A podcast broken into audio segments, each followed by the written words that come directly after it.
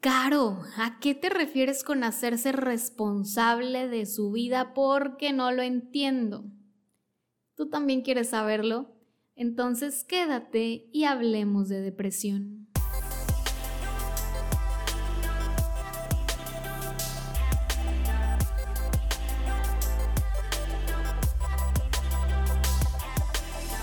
Hola, hola, bienvenido, bienvenida a tu podcast Hablemos de Depresión.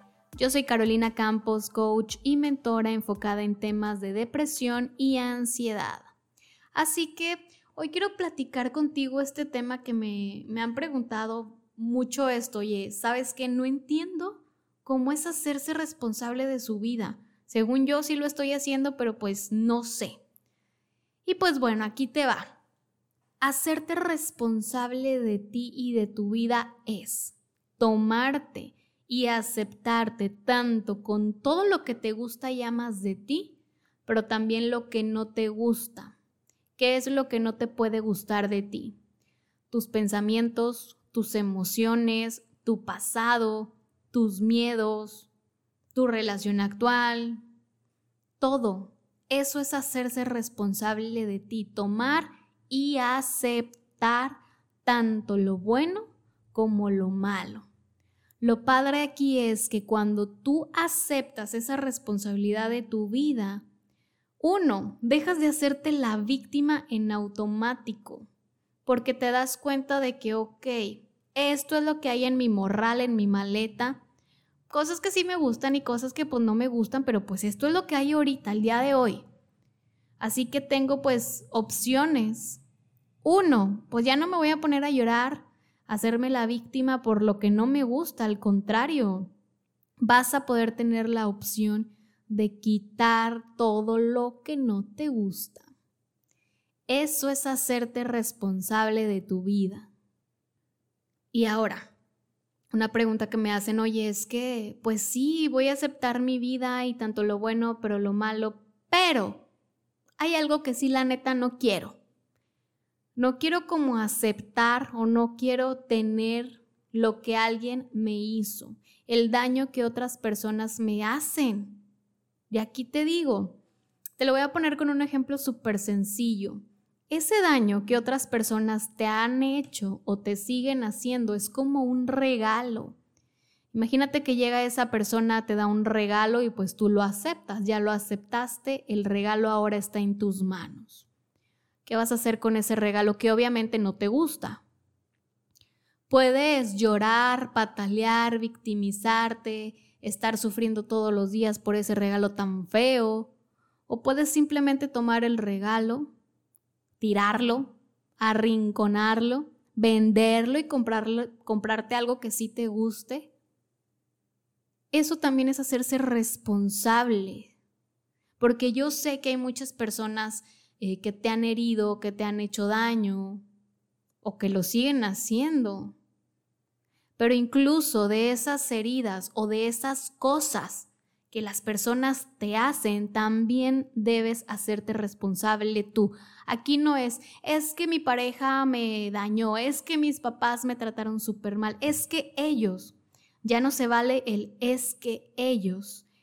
Eso que te hicieron, si lo vamos a poner como si fuera el regalo, ya está ahora en tus manos, ya te lo dieron, ya lo tienes tú en tus manos, ¿qué vas a hacer? Ya no se vale reclamarle a ellos.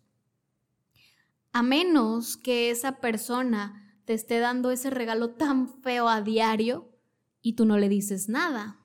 ¿Qué va a pensar la persona? Pues le gusta el regalo porque no me dice nada y le sigo dando más de lo mismo. Oye, pues no, también es válido decir, ¿sabes qué?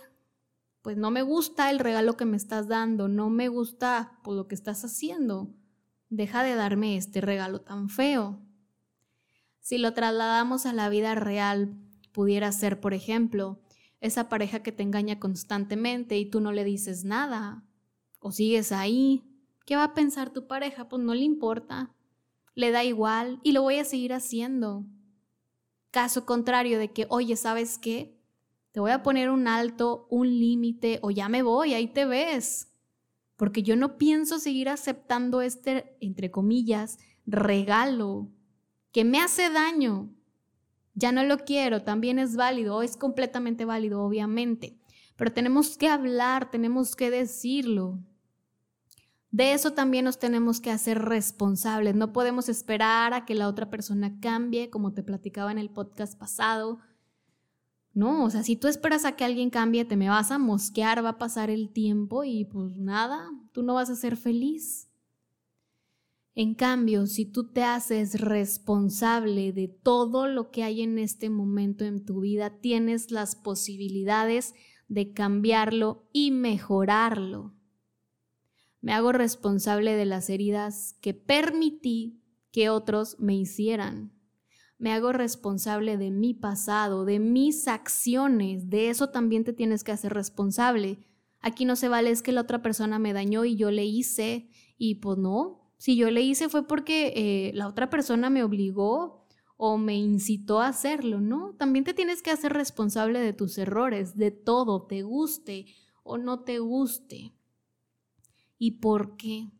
Realmente es muy bonito porque aprendes muchísimo, porque creces mucho como persona, porque te permite ver otras opciones, salir adelante, mejorar y cambiar todo lo que no te gusta. Incluso hay que hacernos responsables de nuestra depresión, de nuestra ansiedad. Es como el regalo, o sea, sí, alguien te hizo daño, sí, sufriste mucho en el pasado, pero ya está en tus manos. ¿Qué vas a hacer con esa depresión y con esa ansiedad? Si tú sigues volteando hacia afuera, lastimándote, recordándolo, pues simplemente te estás quejando de ese regalo que no te gustó. Pero en cambio, si tú te haces responsable de tu depresión y ansiedad, para empezar vas a decir, aquí está, no me gusta claramente tener depresión, no me gusta tener ansiedad, pero aquí está. Así que la tomo, me hago responsable, lo acepto y comienzo a sanarlo. ¿Cómo? Pues buscando ayuda, buscando terapia, tomando algún curso, simplemente platicándolo con mi familia, con mis amigos. Tienes que tomar la responsabilidad de todo en tu vida. Créeme que es algo muy bonito. Sí es muy duro al principio porque te das cuenta de que tu maleta estaba llena de tantas cosas tan feas y duele, sí, sí duele. Pero también te digo, te da la oportunidad de ir viendo cada una de esas cositas que están guardadas en tu maleta y de decir, ya no quiero esto, ya no lo voy a seguir aceptando, lo tiro y en cambio puedo llenar esa maleta de cosas que sí me gusten, de paz, de tranquilidad, de pensamientos diferentes, de emociones que sí me gusten, de un futuro que me motive. Eso es la recompensa de hacerte responsable de tu vida. Es un trabajo que cuesta, pero que vale mucho la pena. Así que hoy te voy a dejar con una tarea. ¿Qué hay en tu maleta? ¿Qué es todo aquello que amas y adoras de ti? Pero también qué es todo aquello que no te gusta. Llámese miedos, inseguridades, creencias limitantes, el pasado que sufriste, el miedo al futuro, Quiero que veas tu maleta y que empieces a aceptarla para que puedas hacerte responsable de ella. Y que una vez que lo hagas, elijas y tomes decisiones para poder llegar a esa felicidad. Y si no sabes ni cómo empezar, porque yo también no sabía ni cómo empezar, tengo a tu disposición el taller en línea Sanamente y el diario de las emociones. Ambas herramientas te van a ayudar muchísimo a poder descubrir qué hay en tu maleta y a poder aprender a hacerte responsable de ella y obviamente comenzar a sanarlo y a sacar lo que no te gusta. Puedes adquirir solamente tu diario de las emociones por 130 pesos o puedes adquirir el taller en línea sanamente que ya incluye como regalo el diario de las emociones, donde lo encuentras eh, en el enlace que, que está en mi Facebook, en Instagram y en TikTok, te lo voy a dejar también aquí. Ahí encuentras el enlace ya sea para el diario, para el taller, para catarsis. Ahí me encuentras.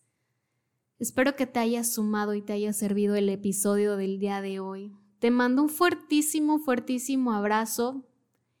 Espero que salgas adelante, que te permitas sanar cada una de esas heridas, porque no son para siempre. Te mando un fuerte abrazo, nos vemos la siguiente semana y hablemos de depresión. Bye bye.